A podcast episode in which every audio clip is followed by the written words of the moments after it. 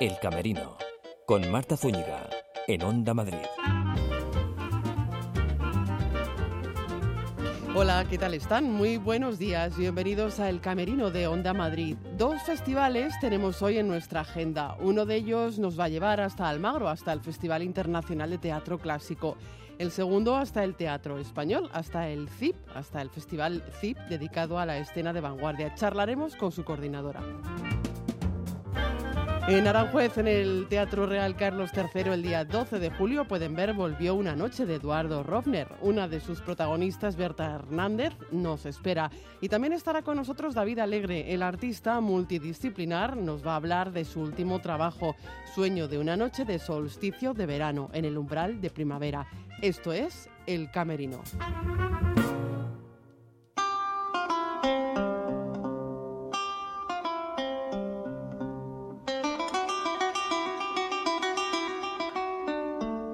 Miramos a dos festivales, como les hemos contado en nuestra portada, y el primero nos lleva hasta Almagro, hasta la ciudad manchega, que se convierte desde el 4 hasta el 28 del mes de julio en Reserva Natural del Siglo de Oro.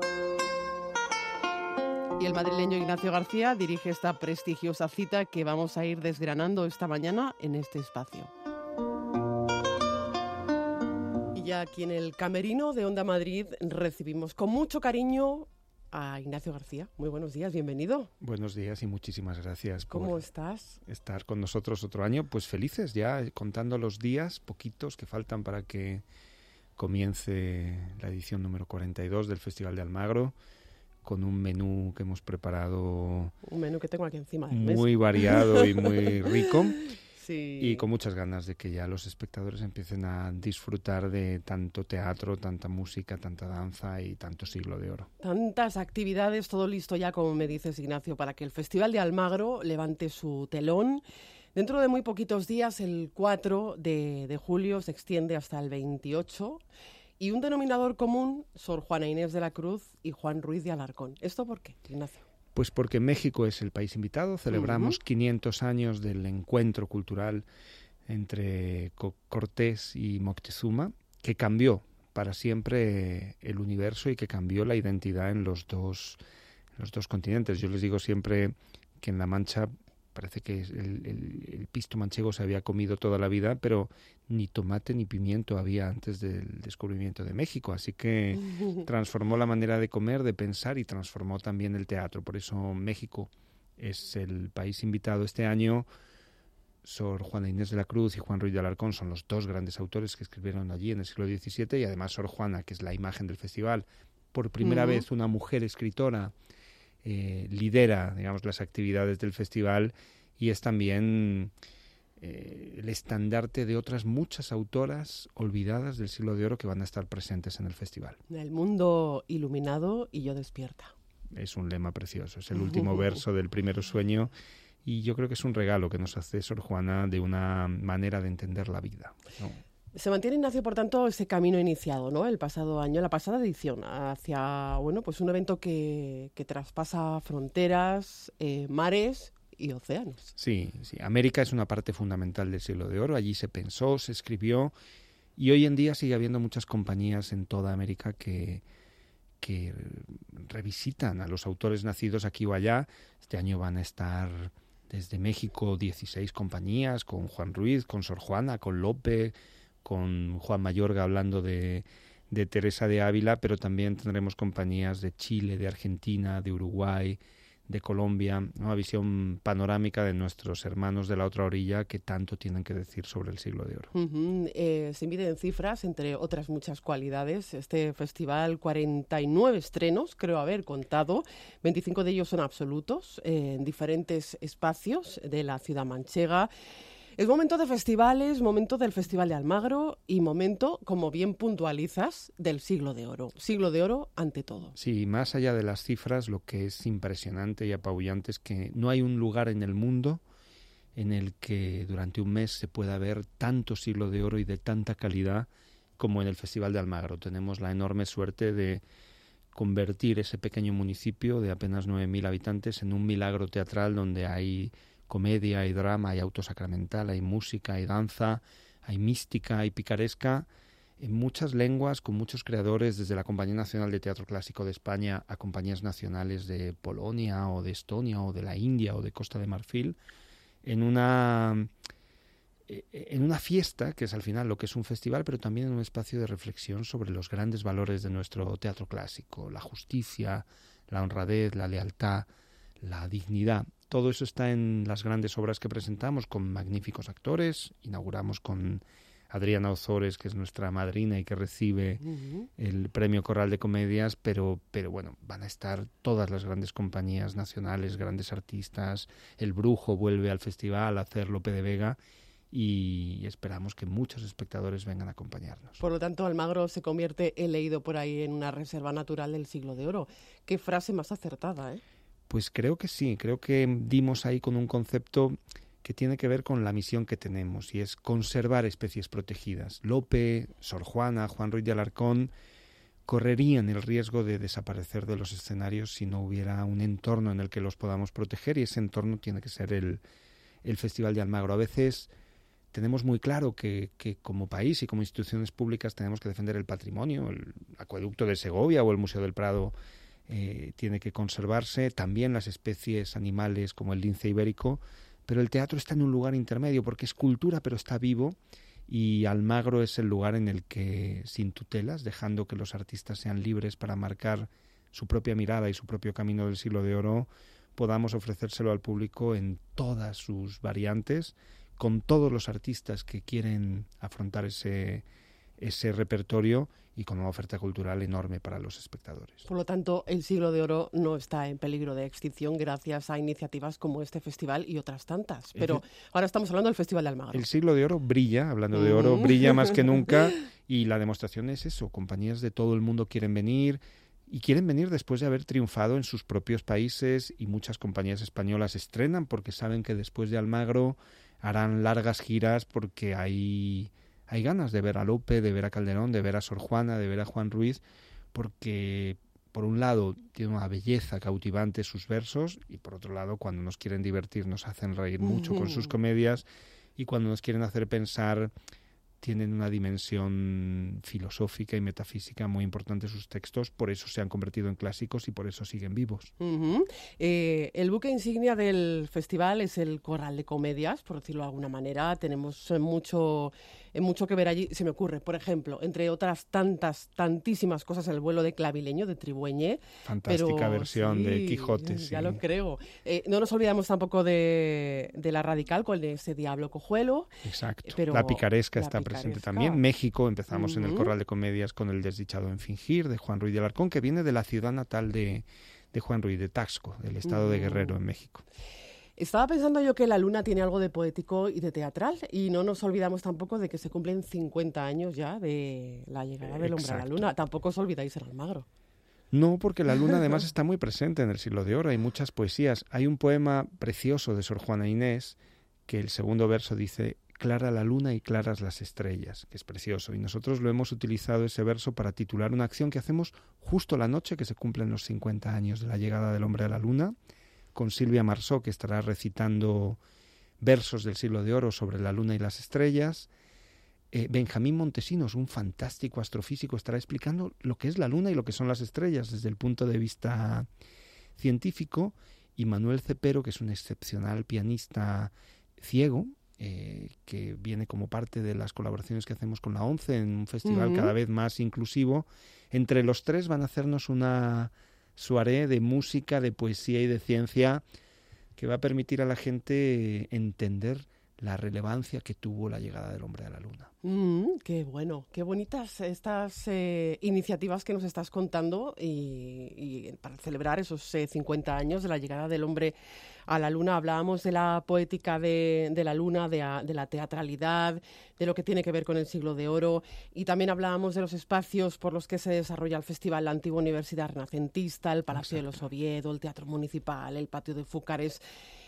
Este Almagro se vuelca en, todos los lugares y sus gentes. En todos. Este año seguimos manteniendo 20 espacios en el festival. Saben que las, las noches y las madrugadas son deliciosas al aire libre, pero como también a veces aprieta el calor, como en estos días, eh, hemos climatizado también la antigua Universidad Renacentista, que se une al Silo y al Teatro Municipal como espacios que tienen climatización. Y además este año hacemos una iniciativa particular, que es una obra de teatro dentro de un Mercedes-Benz, que se llama El Teatro de sus Mercedes, patrocinado por Autotrack, recorriendo Almagro, haciendo El Perro del Hortelano y también con una buena climatización. y no nos olvidamos tampoco de Almagro. Exacto, Almagro es la cantera de jóvenes talentos, de nuevos creadores y de visiones más radicales del, del siglo de oro. Se desarrollará en el, en el silo, en el antiguo silo de, de Almagro y podremos ver compañías que vienen de diferentes lugares de España y del mundo a ofrecernos eso, una visión fresca, desenfadada y radical de lo que pueden ser nuestros clásicos, porque nosotros no queremos que haya una visión de los clásicos, sino muchas, y que los espectadores también más juveniles. Claro. El año pasado era una maravilla ir a Lof y ver cómo muchos chavales de Almagro, de la provincia, vienen porque saben que ahí se les ofrece un teatro fresco y, totalmente libre como ellos. Para frescura, la del teatro al aire libre, al aire libre en la Plaza Mayor. Sí. ya se me traba la lengua. Desde el inicio, desde la loa del auto de la vida es sueño que hacemos el día 4 al propio auto sacramental de la vida es sueño que se hace el día 5 de julio y muchas actividades gratuitas también en los barrios de Almagro. Una iniciativa, por ejemplo, muy particular que viene de México, que es un gran teatro del mundo hecho con la estética de la lucha libre mexicana, con máscaras de lucha libre mexicana que se titula La gran lucha del mundo.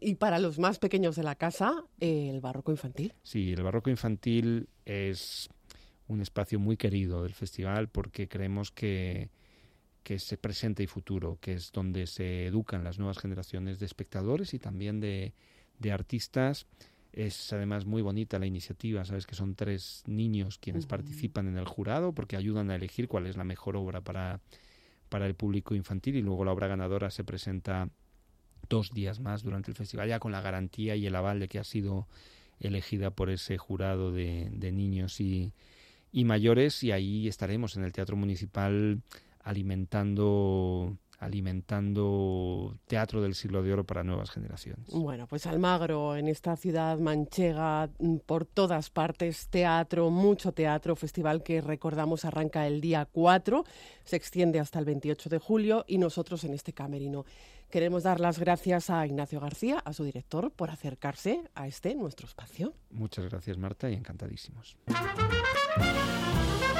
El camerino con Marta Zúñiga en Onda Madrid.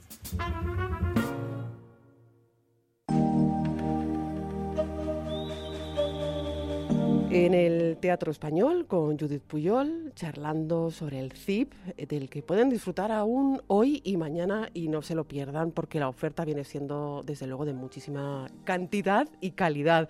Como digo, aún hoy y mañana en diversos espacios del Español.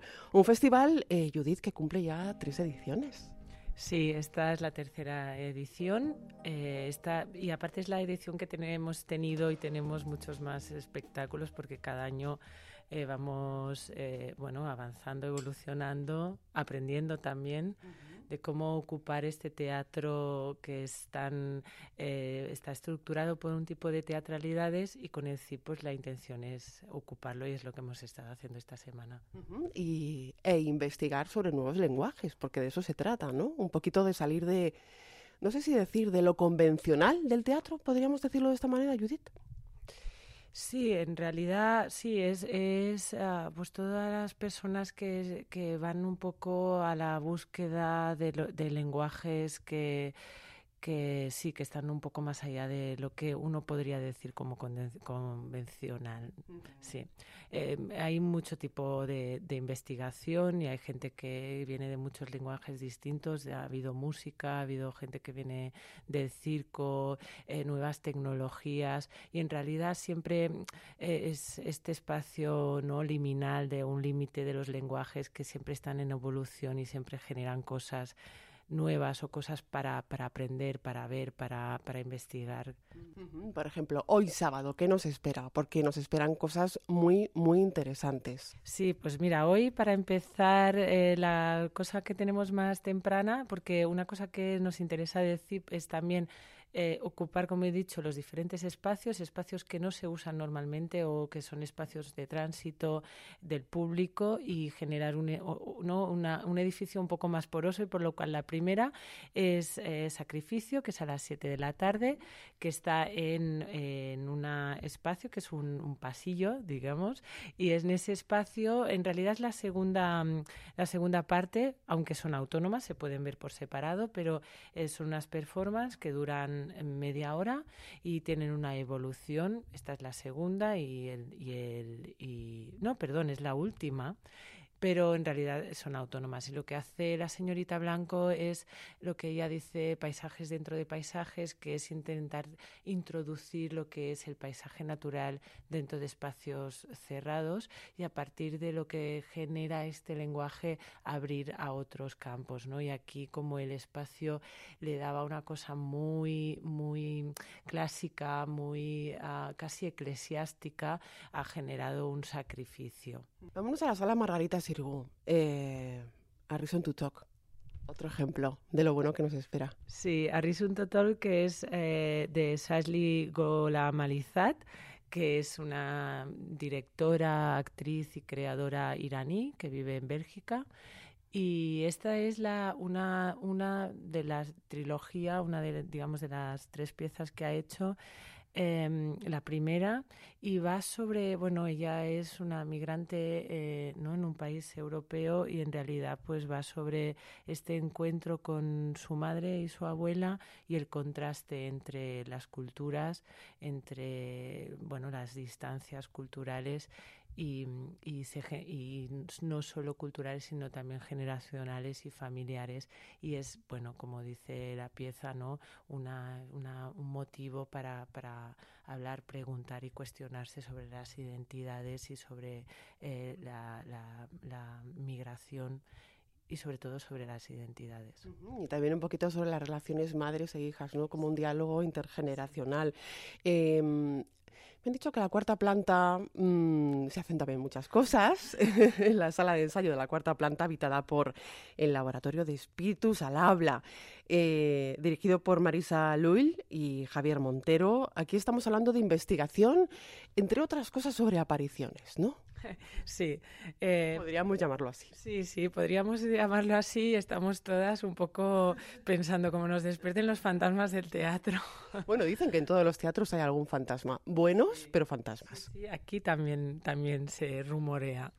Pero sí, es un laboratorio que también llevan un tiempo trabajando para y en el teatro y es un laboratorio que propusieron ellos a través de lo que son nuestros rituales y lo que es la magia cotidiana y como la relación que tenemos con la magia o las magias. ¿no? Entonces, a partir de este concepto han trabajado eh, durante un tiempo y en realidad es una apertura del laboratorio en el punto en el que están, con gente eh, que son de diferentes culturas y de diferentes herencias culturales, porque también había un interés de ver cómo las diferentes eh, culturas tienen ¿no? esta relación con la magia un poco distinta y a ver qué generaban. Y es un laboratorio que se abre gratuito en la cuarta planta.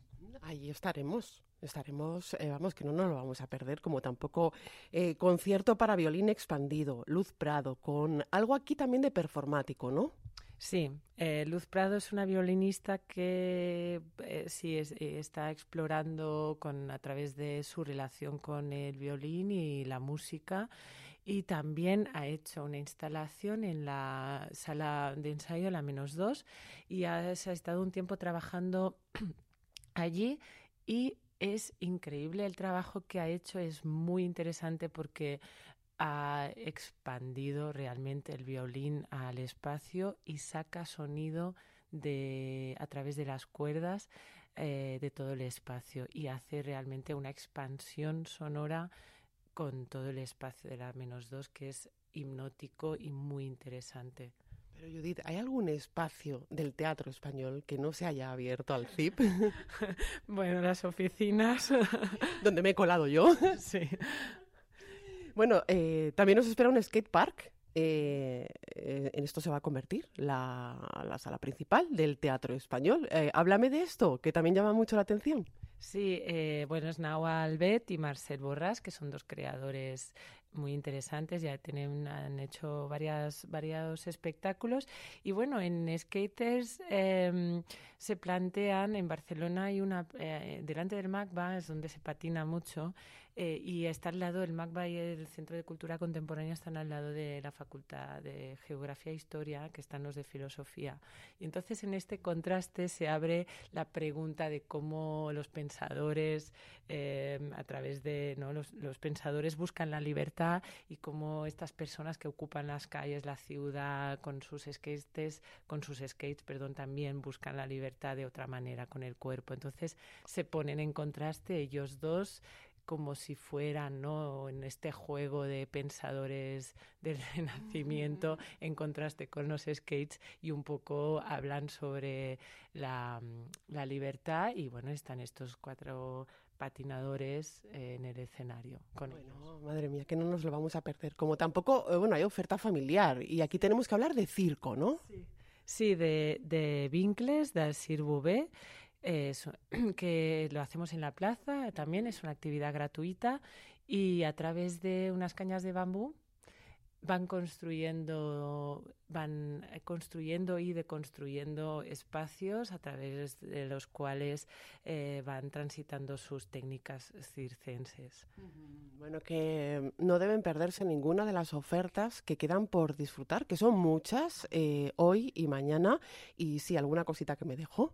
Sí, sí, esta noche tenemos Rodrigo Cuevas, que hace Trópico de Covadonga, que es el nuevo espectáculo y, y es la primera vez que se hace aquí en Madrid. Tenemos muchas ganas en la Plaza Santana, gratuito también. Y bueno, estamos aquí eh, con unas ganas de, de, empezar a bailar con él. Judith, que ha sido un placer charlar contigo aquí en el Camerino. Muchas gracias. Y acercaros al CIP, que estamos aquí ya terminando.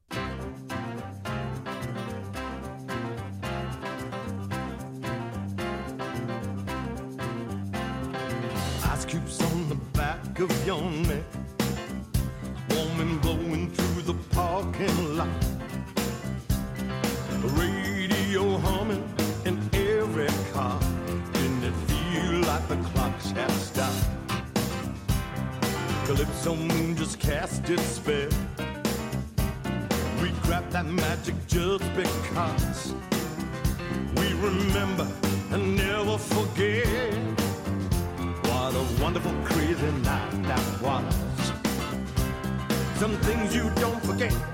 Some things just take a hold. A wonderful, crazy night like that takes you back, won't let you go. Someday, if you're asking all about the key to love, I'll say that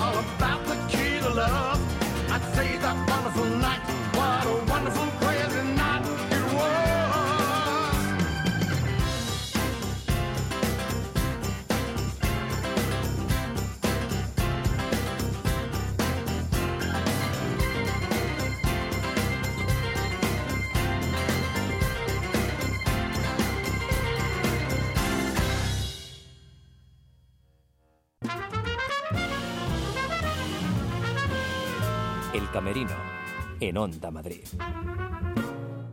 ¿Qué deseas en la cocina de tus sueños? ¿Calidad? Persecuchen. ¿Tecnología? Persecuchen. ¿Diseño? Persecuchen. ¿25 años de garantía? Persecuchen. Este mes haz tus deseos realidad con un 25% de descuento en todas las cocinas. Elige tu tienda Persecuchen en persecuchen.com. Persecuchen, las mejores cocinas de Europa. Llega la diversión a la Gavia con Food and Fan. Apúntate al talent show y demuestra lo que vales ante Joe Pérez, jurado de OTE. Participa en nuestros talleres gastronómicos gratuitos con chefs de la talla de Dani Escribano de Masterchef. No lo pienses más y participa. Apúntate en lagavia.es. Let's play. Hola, soy Juan. Y hoy también soy Juan. En Fundación Juan 23 Roncali queremos que se cumplan los sueños de las personas con discapacidad intelectual. Dona un euro 20 enviando el texto Yo soy Juan sin espacios y con la Y mayúscula al 28014. Coste del mensaje un euro 20. Haz que se cumplan los sueños de Juan. Me aburro, me aburro. ¿Fines de semana aburridos? ¿Quieres actividades deportivas para todos? Club Las Encinas. ¿Disfrutar de la naturaleza? Club Las Encinas. ¿Ludotecas y actividades infantiles? Club Las Encinas. ¿Campamentos de verano? Club Las Encinas. Venga, vamos a verlo. El Camerino, con Marta Zúñiga, en Onda Madrid.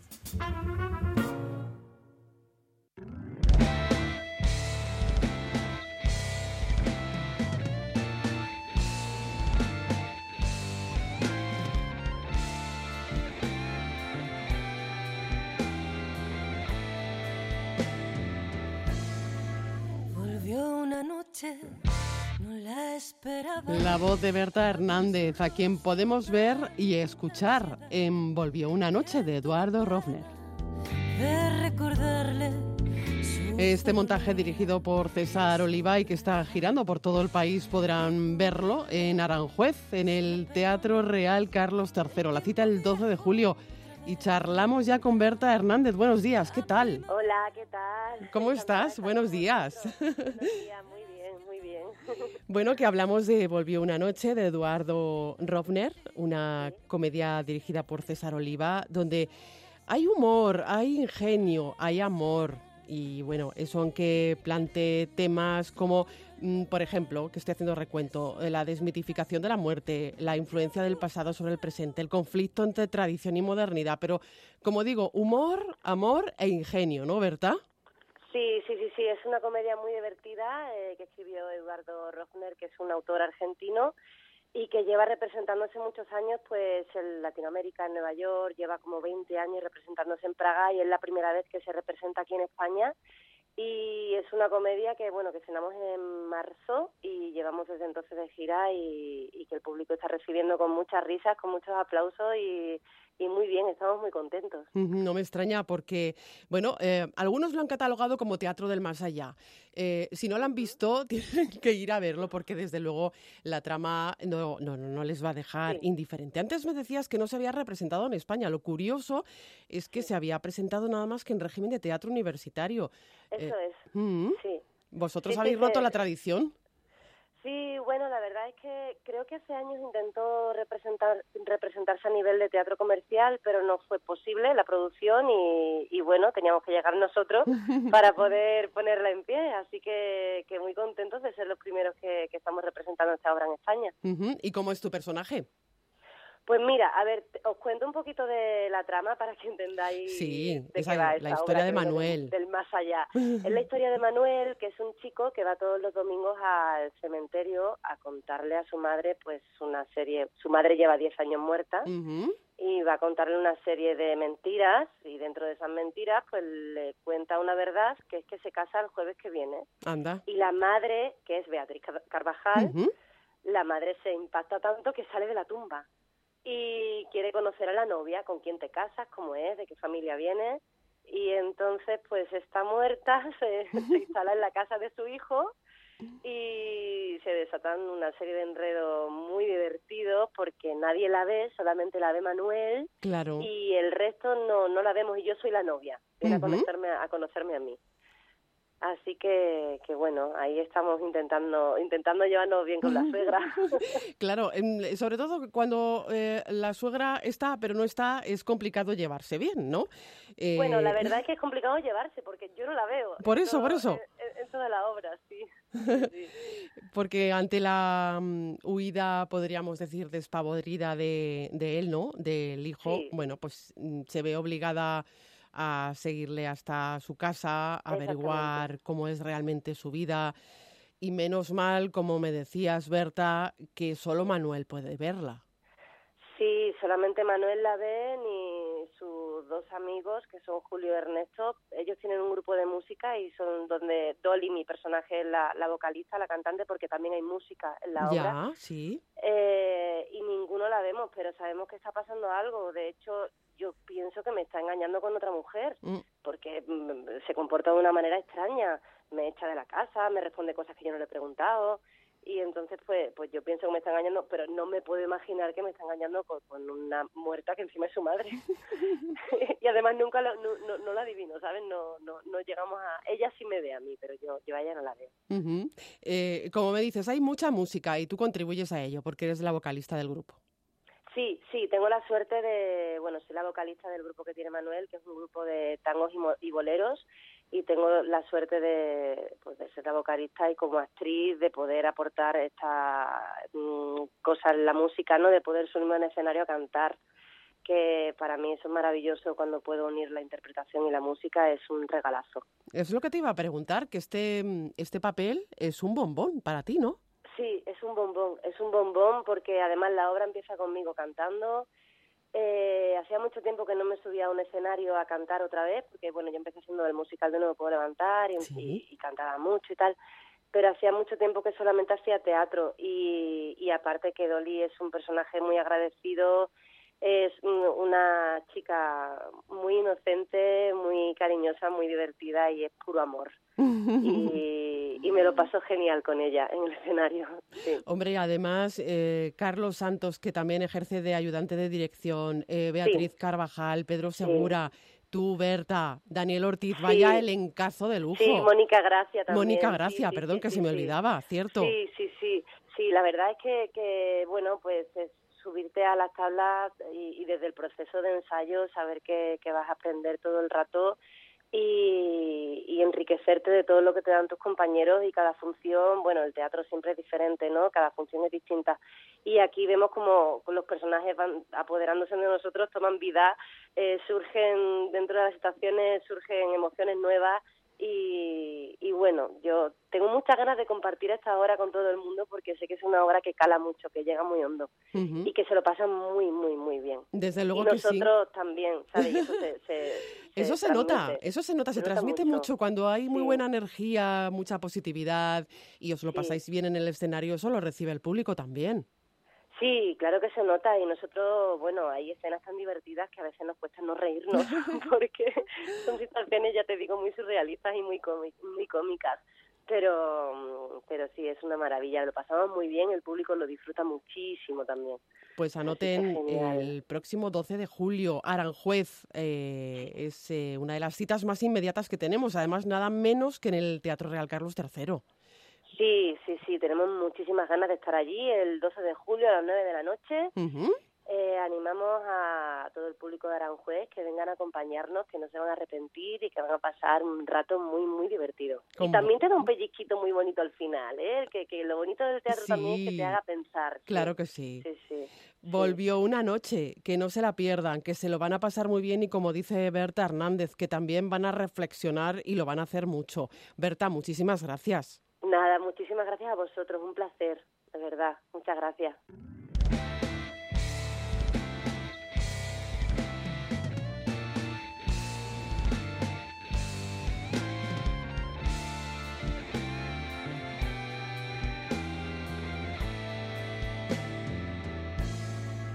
Volvió una noche, no la esperaba.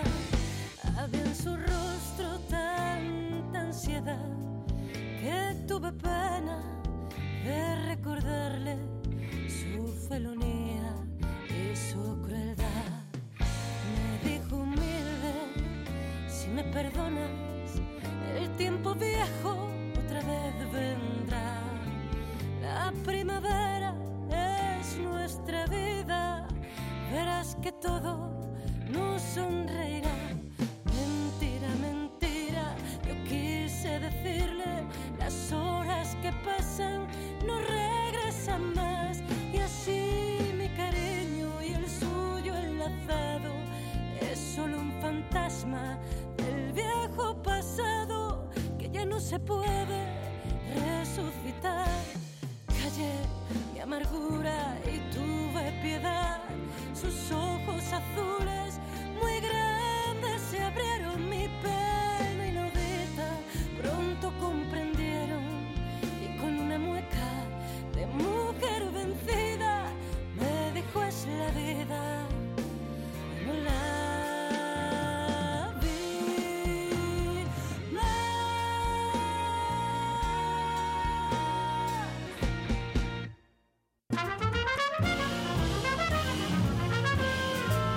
El Camerino, en Onda Madrid. En Onda Madrid nos gusta estar cerca de ti, desde primera hora de la mañana, con la información que necesitas. No hay novedad a esta hora que sepamos ni en la red de metro ni en la red de cercanías de Renfe. Y en las calles de Madrid, como va esta hora punta. Estamos contando la actualidad en Onda Madrid. Buenos días, Madrid. Muy cerca de los problemas que te preocupan. Pues precisamente en ese lugar ha pasado parte de la mañana nuestra compañera Gloria Talavera. Gloria, buenos días. Buenos ¿Cómo has encontrado los ánimos? Siempre pendientes de la última hora. Un hombre comenzó a disparar a los pasajeros y después se dio a la fuga en un vehículo. Sin olvidarnos del entretenimiento. José Mercé, bienvenido. Te vamos a dar un aplauso todos los que Muchas estamos gracias. aquí presentes en este escaparate. Gracias. ¿Alguna vez has estado en un escaparate? Y buscando siempre el análisis y la reflexión. Decía John Le Carré eh, una frase del topo, es el más viejo de todos nuestros problemas. ¿Quién puede espiar a los espías? Porque en Onda Madrid hacemos radio por ti.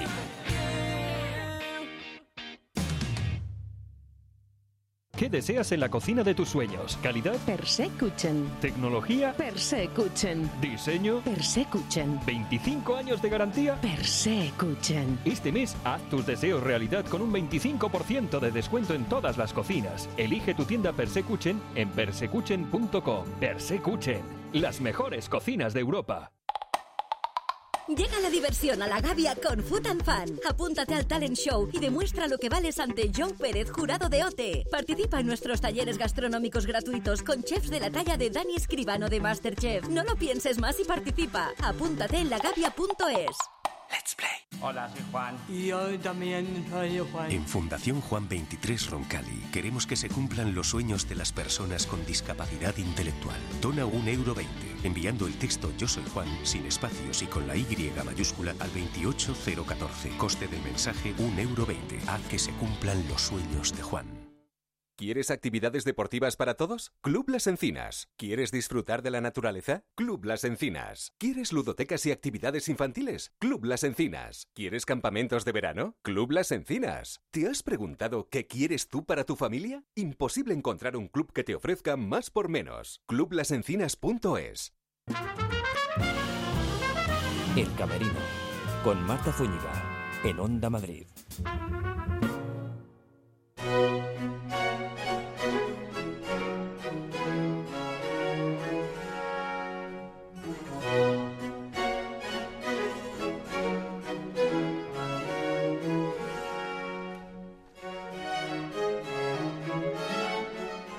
Le Plaisirs, eh, la compañía representa Sueño de una noche de solsticio de verano, el lugar, el umbral de primavera, y aquí podemos hacer un juego de palabras, ¿no? Em, David Alegre, hemos pasado ese umbral de la primavera al verano y vosotros llegáis al umbral de primavera, a esta sala, con este montaje, con este texto. Sí, y el hecho de que sea solsticio es importante para la obra. Normalmente en las traducciones eh, no, se, no se hace referencia a que se trata realmente de una noche concreta, especial, ¿no? El sueño de una noche de verano se queda sin, sin, sin más epítetos, pero es que es, el, es precisamente esa noche mágica, ¿no? La noche más corta en la que se cree que los que las que sucesos mágicos pueden ocurrir eh, de forma especial, ¿no? Y en este caso de esta obra, eh, lo que sucede es que los personajes terrenales de la Atenas eh, medio mitológica o se cruzan, se acaban cruzando esa noche especial en un bosque con los personajes fantásticos, ¿no? Una excusa para meter una comedia de enredos saliéndose un poco de la de la parte terrenal, ¿no? Mezclando, por un lado tenemos la ciudad de Atenas donde sucede en la, donde comienza la casi una tragedia o el drama, ¿no? Con esa historia de, de los dos primeros protagonistas que son Hermia y Lisandro, eh, que son una especie de Romeo y Julieta, casi, ¿no? Unos pequeños Romeo y Julieta. Eh, y se nos plantea ahí un poco el drama de esta situación de una chica como Romeo y Julieta, ¿no? Que, que por amor decide desafiar al padre eh, con, eh, porque se niega a casarse con el pretendiente que le ha elegido el padre, ¿no? Pero en este caso, en vez de, al contrario de lo que sucede con Romeo y Julieta, que nos centramos en la relación entre las familias y el drama en sí, ¿no? La tragedia. En este caso eh, mm, hay un hay un hay una hay un cambio alocado porque nos introducimos en el bosque, ¿no? Es ese lugar fantástico en Shakespeare, ¿no? en el bosque donde suceden cosas eh, mágicas. mágicas, sí. Y en esa noche especial, ¿quién le, iba a decir al pobre Lisandro cuando elegía justo esa noche para, para partir de Atenas y cruzar el bosque, justo lo iban a hacer en esa noche en la que las criaturas del bosque, hadas, duendes, iban a estar y demás, sí, el rey y la reina, ¿no? Verón y, y Titania, que los tenemos allí, que iban a estar, eh, bueno, que en esa noche especial iban a colaborar un poco para mm, ayudar sus amoríos, que acaban enredándolos más que ayudarlos, debo decir, ¿no? Madre mía, es que aquí hay mucha magia, hay mucho enredo, hay mucha comedia loca, como me decías. Eh, mm, magia y teatro van siempre de la mano, en definitiva.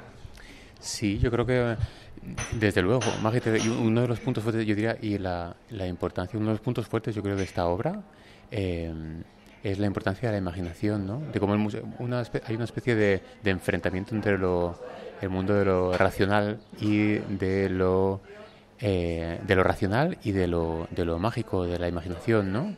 Eh, tenemos por un lado en Atenas a Teseo, que es el gobernante de la ciudad, eh, héroe, y ahora mismo en Shakespeare convertido, convertido en gobernante, ¿no? Eh, que no da crédito a las palabras de estos jóvenes después de haber pasado por esa experiencia mágica de la noche que les ha transformado, ¿no? Porque acaban transformados, entran en el bosque y salen del bosque de otra manera, ¿no? Transformados, alguno de ellos, ¿no? Y sin embargo ya está, se nos presenta esa dicotomía, ¿no? Entre el mundo de lo racional, de cómo ese hombre de Estado eh, rechaza esas ideas de, de, lo mágico y estos jóvenes que lo han sufrido en propias carnes, ¿no? Eh, que cuentan su historia como algo real, ¿no? Y tú sufres en tus propias carnes eh, a Lisandro y a Oberón. Yo sufro en mis propias carnes. Una de las, em, de las particularidades del montaje que hacemos es que somos cinco actores y actrices en, en escena. Eh, y hacemos 10 personajes entre todos. Pero las cuentas no me cuadran. Aquí hacéis ah, bululús. aquí, aquí repetís, o sea, hacéis dobles personajes. Sí, sí, sí. Eh, sí, realmente una de ellas, eh, una de nuestras hadas siempre es hada y otra de nuestras chicas hace tres personajes. Esto es muy rico para un actor. Esto es muy rico, sí. Es un trabajo muy interesante. Em, y de alguna manera recupera esta cosa de, de la, el compartir personajes y y el que, bueno, como se hacía en la época, ¿no? Que muchos de los papeles, ¿no? Son obras muy corales, las obras de Shakespeare, y las compañías, bueno, pues tenían eh, actores que, que, hacían diferentes personajes, ¿no? Porque aquí entremezcláis eh, Sueño de una noche de verano de Shakespeare con las músicas de Purcell. Sí, este es un punto importante. La, la, el montaje que hacemos eh, incorpora la música que hizo Harry Parcel, fue un compositor barroco de finales del 17, inglés, eh, un compositor muy importante en la época. Eh, escribió mucha música tanto religiosa como para escena. Hizo música para teatro muy habitualmente. En Inglaterra estaban muy activos en la producción musical para obras escénicas. Y aparte de óperas, alguna ópera que tiene, ¿no? Hay mucha música teatral que no son eh, estrictamente óperas, digamos, ¿no? O, eh, música, eh, montajes en los que eh, hay texto teatral, pero se intercalan números cantados por personajes que no son los personajes principales, ¿no? En Inglaterra le llamaban mask, como una especie de mask o ópera mask, ¿no? Una especie de híbrido entre mm, una obra eh, teatral con música en la que también había números cantados, pero que no era una ópera ni lo que ahora podríamos considerar un musical, ¿no?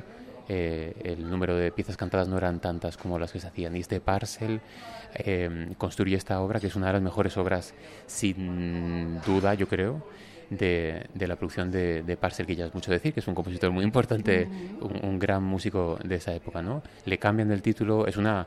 Ellos hacen una reelaboración de, de, la, de la propia comedia de Shakespeare, ¿no? Le cambian el título, en vez de llamarle Sueño de una noche, eh, lo convierten en La Reina de las Hadas, de Fairy Queen, eh, dándole un poquito más de protagonismo al personaje de Titania, en este caso, ¿no? Eh, meten algunos intermedios, bueno, es una adaptación, eh, bueno, un poco libre, pero en esencia siguen las escenas, siguen ahí, los personajes de Shakespeare siguen ahí, ¿no? Y esa... Podríamos hablar, eh, David, de Alegre, Parcel, Shakespeare. Ah. Por adaptación, adaptación de una adaptación. Sí, aquí está adaptando, adaptando. Sí. Qué bueno. Bueno, qué bueno. Ahí hay dos, dos grandes, ¿no? Shakespeare y cuando tienes un material así, ¿no? Tanto el de Shakespeare que creo que no, no voy a decir, no puedo decir nada que no se haya dicho ya, no, no. ni me atrevería, ¿no? Eh, y a lo mejor donde sí puedo decir algo es en Parcel, ¿no? La, la, la belleza de esa música, una de las particularidades de esa música es una música que consideraríamos clásica, digamos, ¿no? Para entendernos en nuestros estándares, ¿no? Música clásica. Y sin embargo, hay una, cuando comparas la música de, esa, de este compositor, y en concreto esta Reina de las Hadas, ¿no? De Fairy Queen, que él compone, ¿no?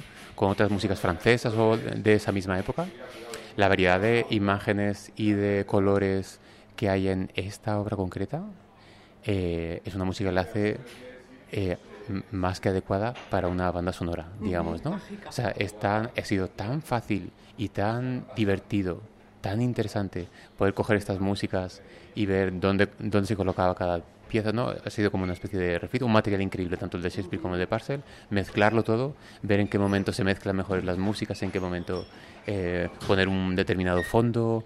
Eh, bueno, el material eh, era maravilloso para poder hacer, creo, una, una, pieza que funciona muy bien. Esperemos estar a la altura. Eh, David, perdona que te, que te cortes, que se me acaba de ocurrir en este momento, podríamos hablar de una comedia musical. Esto sería una comedia musical, lo que, quizá para, para lo que estamos acostumbrados con los eh, musicales. Los, eh, tenemos seis números cantados, digamos, ¿no? Seis números cantados es, un, es muy poco para una para un musical, mmm, para los estándares en los que estamos acostumbrados, ¿no? ¿no? No, llegaría a ser un musical, porque fundamentalmente es el texto lo que, eh, lo que más abunda, ¿no? Pero tenemos esos músicos, esos números cantados, y lo que sí es que está la música presente todo el tiempo. Son 11 instrumentos. Uh -huh. Eh, Oboe, violines, violas de gamba, hay contrabajo, fagotes, clave. Ajá. No sé si me dejo alguno. Sí, sí, ahí están. Me dejo todos, ahí casi. Están, ahí están todos los instrumentos, que son casi otro personaje, están dentro de la escena, ¿no? Nosotros pasamos, eh, entramos, salimos, lo, lo, rodeamos, están siempre entre nosotros, ¿no? Porque realmente son un acompañamiento fundamental. Están siempre eh, subrayándonos, apoyándonos, eh, elevándonos, empujándonos, eh, y están ahí presentes, que es algo que me gustaba también mucho, ¿no? Normalmente la orquesta siempre está, los instrumentos suelen estar siempre apartados, ¿no? En un foso. Y es su función también estar ahí, ¿no? Para que sea la, la imagen la que, la que más nos, nos traslade y que el sonido sea algo como subconsciente, digamos, ¿no? ¿Sí? Pero en este caso creo que era bonito verlos presentes, ¿no? Ver de dónde viene esa cosa que nos está cambiando el espíritu cuando, cuando, cuando nos suceden cosas que también afectan a lo visual y ver que está ahí esa, ese instrumento dando esa música, ¿no? Desde luego el público se va a divertir y mucho, como te has tenido que divertir también tú mucho eh, dirigiendo, traduciendo, adaptando e interpretando a los personajes a los que, a los que das vida. Eh, y hablar de, de, este montaje, de Sueño de una noche de solsticio de verano, es hablar, como decimos, de la compañía Le Plaisirs, que está detrás eh, desde 2007 buceando, um, investigando mucho sobre las óperas barrocas, ¿no? Cuando cuando vosotros mm, creáis la compañía, desde aquella Medea en 2008, si no me equivoco, hasta ahora, ha llovido mucho, no sé cómo os habéis ido modelando o moldeando a los tiempos. Los primeros montajes que hicimos eran fundamentalmente óperas barrocas adaptadas, ¿no? En, el circuito de la... Yo procedo fundamentalmente de la música clásica y luego he ido haciendo como una transición al teatro, ¿no? Pero de esa, de ese amor inicial y de lo que de lo que más me ha nutrido siempre que ha sido la música clásica, ¿no? Y había también un placer desde el principio por el por la por la escena, ¿no?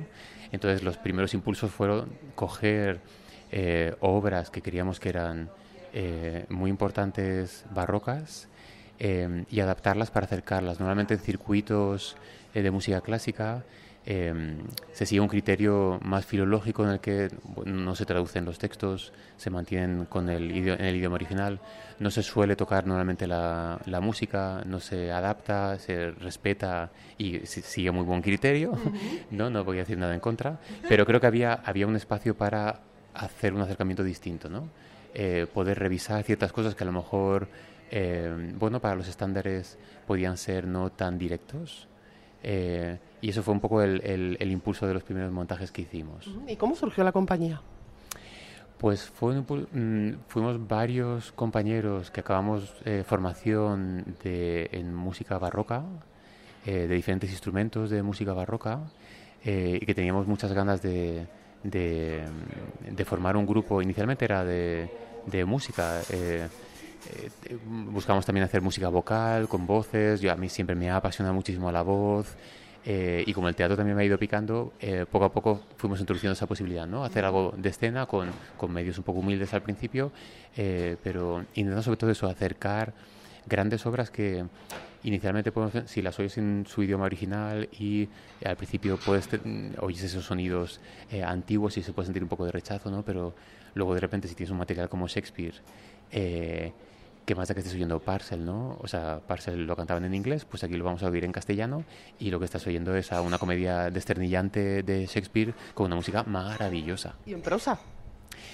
En, la adaptación. La eh, adaptación es en, prosa. Debo decir que, que, la, que la, la, traducción es, traducir es un mundo eh, y, eh, y, le tengo un enorme respeto a la gente que se dedica a la traducción. ¿no? La traducción es siempre un, un trabajo imperfecto, podríamos decir. No existe la traducción, es una tradición que se dice normalmente, ¿no?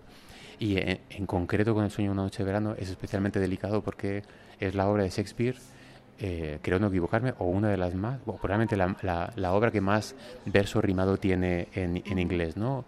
Eh, ellos normalmente escriben lo que llaman el, el pentámetro yámbico, ¿no? Que es un verso medido pero que no tiene rima final, ¿no? Eh, que es un, un, poco, sigue el ritmo del habla inglesa, ¿no? traducir los pentámetros yámicos pues tiene su dificultad, la dificultad propia de, de, lo que nos aleja del lenguaje inglés, ¿no? Ellos usan muchos monosílabos, lo, nuestro es, más, es un lenguaje más de palabras llanas y ahí ya tenemos el, el lío montado, ¿no? Sobre todo cuando traduces canciones que tienes que conservar los acentos en sus sitios, pues de repente te las ves y te las deseas, ¿no? Pero era un problema eh, porque había que sacrificar eso. Eh, yo, confieso que no me sentía a la altura, ni mucho menos de poder hacer una traducción en verso rimado, ¿no? Y como decía esta, este sueño de, la noche de verano, eh, es la obra de Shakespeare que más verso rimado tiene, ¿no? Que no es tan habitual en Shakespeare, ¿no? Que haya verso rimado, ¿no? Para dar esa cosa, yo creo, de, de comicidad, de fantasía, de, sobre todo en los personajes del bosque, ¿no? Están llenos de verso rimado, ¿no? Puck, el duendecillo, ¿no? Está siempre rimando casi con ripios, ¿no? Para dar ese aire un poco, pues, de duendecillo, ¿no? sí, ¿eh? Pues eh, si quieren hacer travesuras teatrales, si quieren divertirse, no, no se pierdan en el umbral de primavera, sueño de una noche de solsticio de verano. Y nosotros en el Camerino pues queremos dar las gracias a David Alegre por acogernos eh, en esta jornada eh, previa a la representación. Gracias a ti, Marta. Gracias. Ella tiene superpoderes, lo lleva en la frente. Ella quiere ser de este mundo, lo querido siempre. Pues ya terminamos y lo hacemos con una recomendación musical mañana en el Within Center Leiva en concierto. La semana que viene más y más artes escénicas por nuestra parte. En la realización técnica Javier Sevilleja, Marta Zúñiga les abrió el camerino. Disfruten y mucho del fin de semana. Adiós.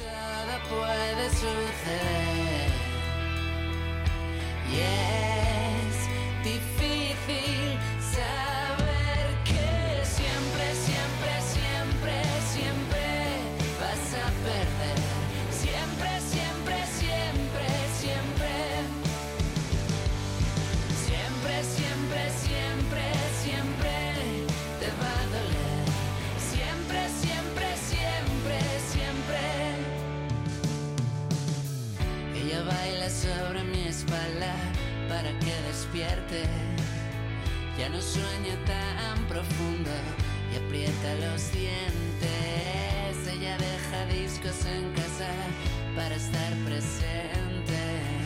Ella daba por seguro que estarías